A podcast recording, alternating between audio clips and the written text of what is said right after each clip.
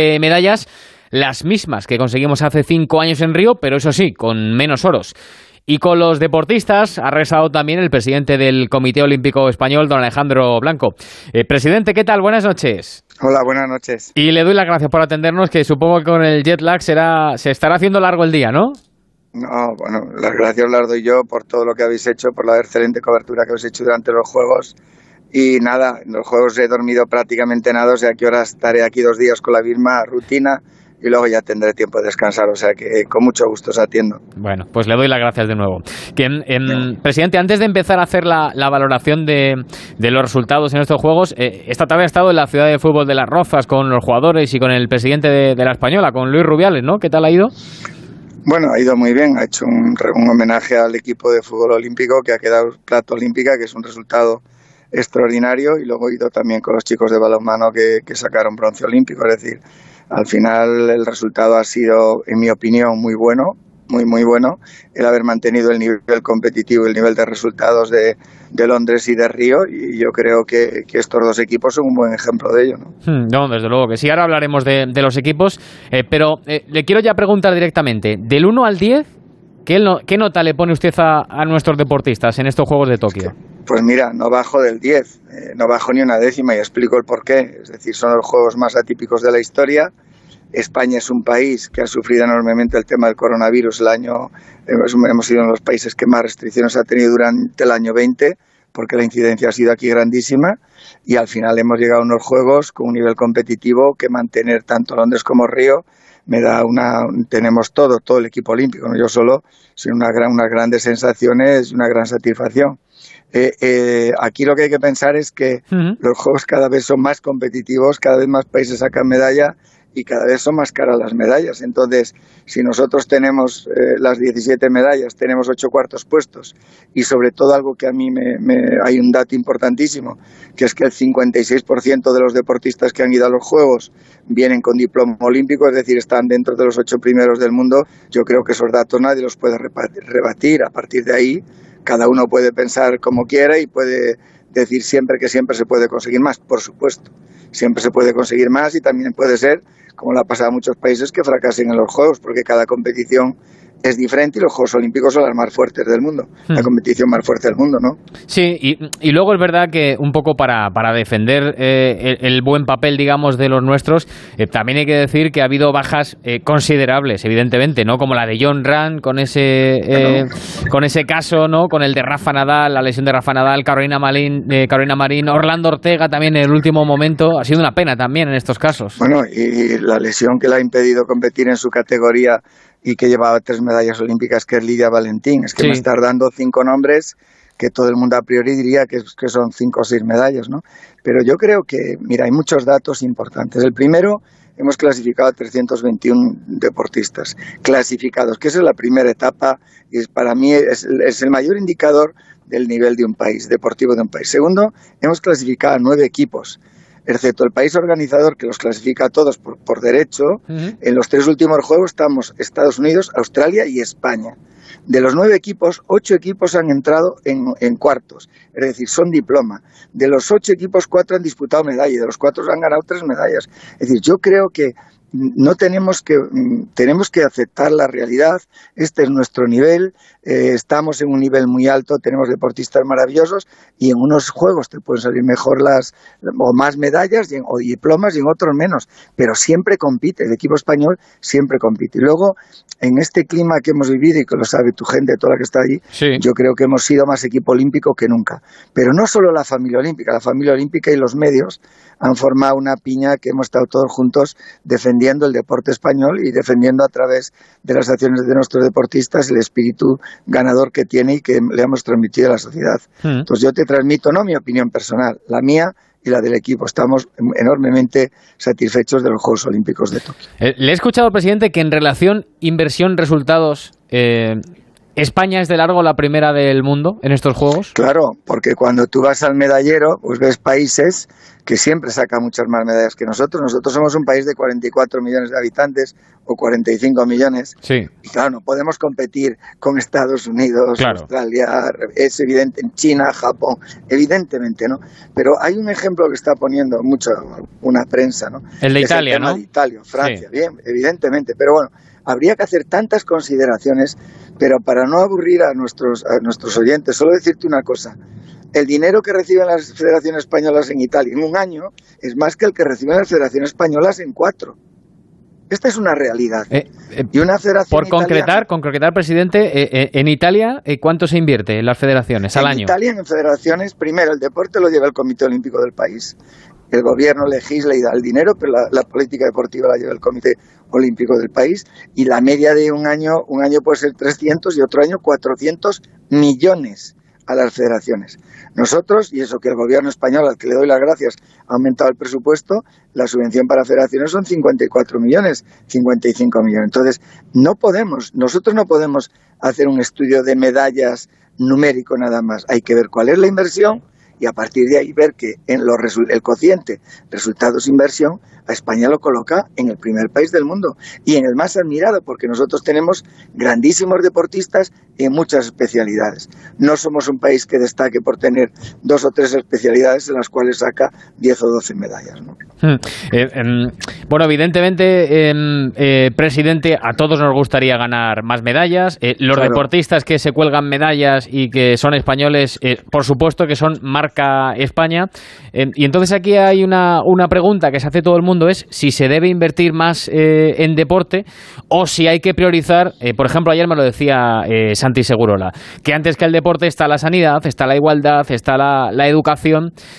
no sé cuál es su opinión. Evidentemente, claro, es más importante la sanidad, la igualdad, la, la, educación y muchas más otras cosas que el deporte. Pero ¿se debe invertir más? ¿Tenemos que invertir más en el deporte? Bueno, yo creo que no creo que la inversión que se haga en deporte en unos presupuestos generales del Estado ataquen a una disminución en sanidad, ¿no?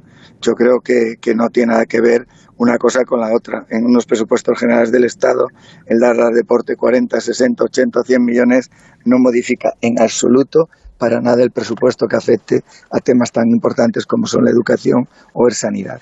O sea, yo creo que, con todo el respeto a Santi y con mi amistad con Santi, yo creo que ese tema no entra en la ecuación.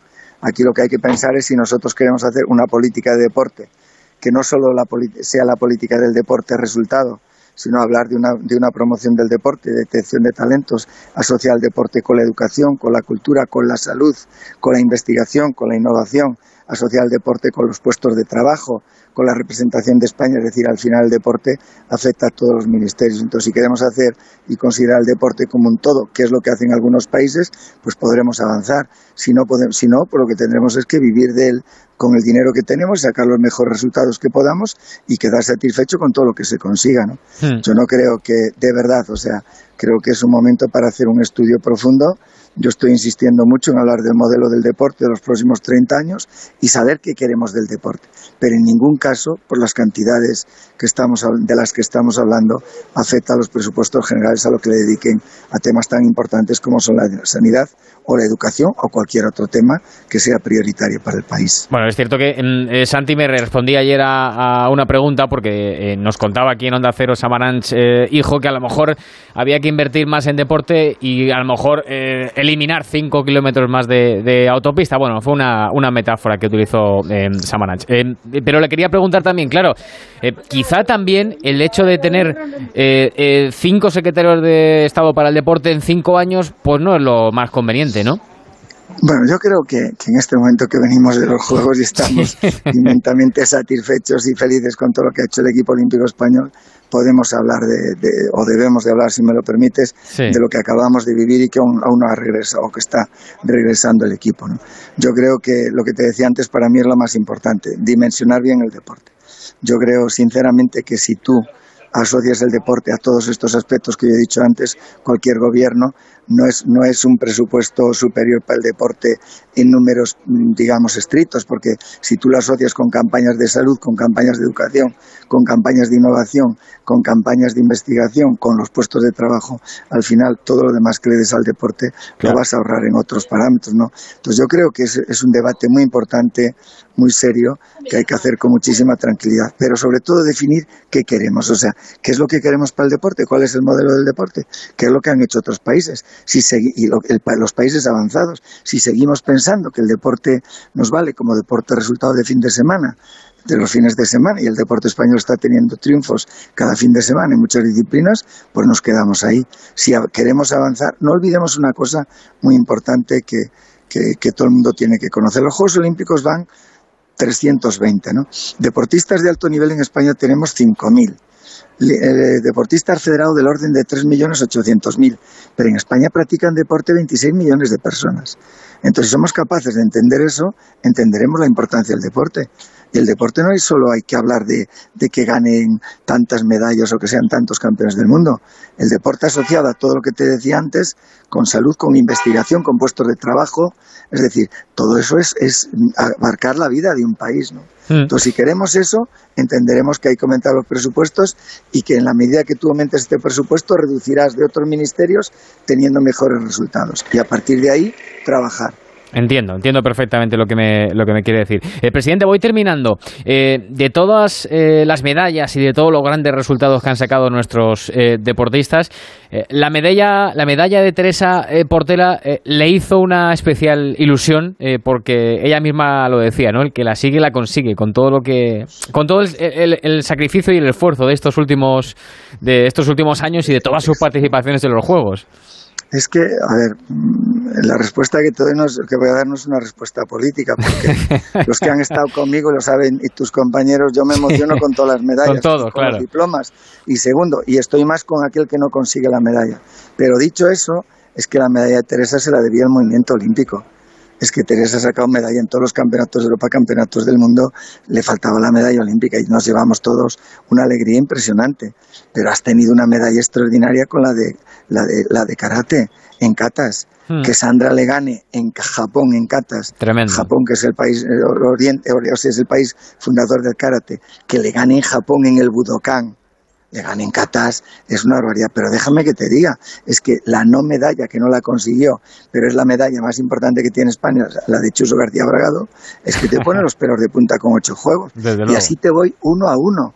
O sea, gente que iba para ganar medalla y que no ha ganado medalla. Pero yo creo que eso es el deporte. Eso es lo que nosotros tenemos que defender. Lo más importante es que el deporte, el equipo ha competido y que ha sido el equipo de España.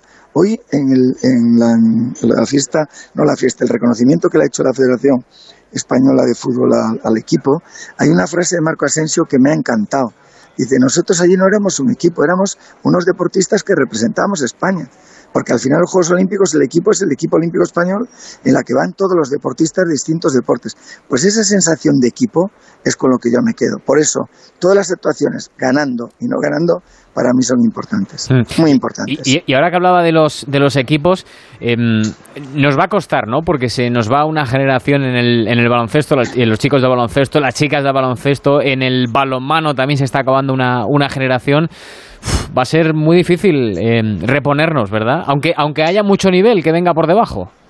Bueno, yo creo que, mm, si me permites, el problema es que van a dejar la competición figuras estratosféricas, ¿no? Sí. Al final, conseguir, tendremos un grandísimo equipo de baloncesto, pero conseguir un Pau Gasol me parece una auténtica locura. Pero yo creo que tenemos que ser muy optimistas porque si miramos los resultados de los Juegos, has visto a gente muy joven que ya está rozando la medalla. Y en el tema del baloncesto en concreto, en todas las categorías inferiores, tanto de chicos como de chicas, son medallas europeas o mundiales. Sí, sí. El balonmano igual. Yo creo que tenemos una generación que viene trabajando muy fuerte, espectacular. Ahora no le pidamos que salga un Pau o que salga, no sé, un Alejandro Valverde cuando deje la competición mm. o un Rafa Nadal, porque son figuras insustituibles, pero aparecerán otros deportistas que llevarán el nivel, llevarán el, nivel del deporte español a los primeros puestos, no tengo ninguna duda, y los resultados están ahí visibles en Tokio. Eh, y la última, eh, presidente, eh, y me lo contaba antes y lo hemos vivido con nuestros compañeros, la experiencia de estos Juegos Olímpicos en plena pandemia, que ha sido muy complicada, que lo ha hecho maravillosamente bien el Comité Olímpico Internacional. Pero casi casi usted ha agradecido el que no hayan sido finalmente estos Juegos en Madrid, que hay que recordarlo, Madrid 2020 era candidata para albergar estos Juegos Olímpicos. No, no le he agradecido porque Madrid merece unos juegos. Yo creo que es la ciudad del mundo más preparada para hacer unos juegos, pero tengo que reconocer que el esfuerzo que ha hecho Japón para hacer los juegos ha sido impresionante porque las medidas que se han tomado, es verdad que duras, estrictas, han garantizado que la salud de los deportistas se conserve y se preserve. ¿no? Ten en cuenta que el dato que yo tengo es que solo el 0,02 de, deportistas han estado atacados por el coronavirus. Mm. Es un número ínfimo. Claro, a recordar lo que se hizo en España, hemos vacunado a todos los deportistas, a los medios de comunicación, a los técnicos, hemos vacunado a todo el mundo. Entonces, con eso más las medidas de seguridad que se han tomado, ha hecho que la medalla más importante, que es la de la salud, se haya conseguido. Y eso son palabras mayores. Presidente del Comité Olímpico Español, Alejandro Blanco, eh, le mando un saludo muy fuerte de parte de Roberto Gómez y le, y le dejo tranquilo. Un abrazo, presidente. Nada, un abrazo para todos y un abrazo muy fuerte para mi gran amigo Roberto Gómez. Un abrazo para todos. hasta luego. Chao, hasta luego. Hasta luego. Hasta luego, adiós.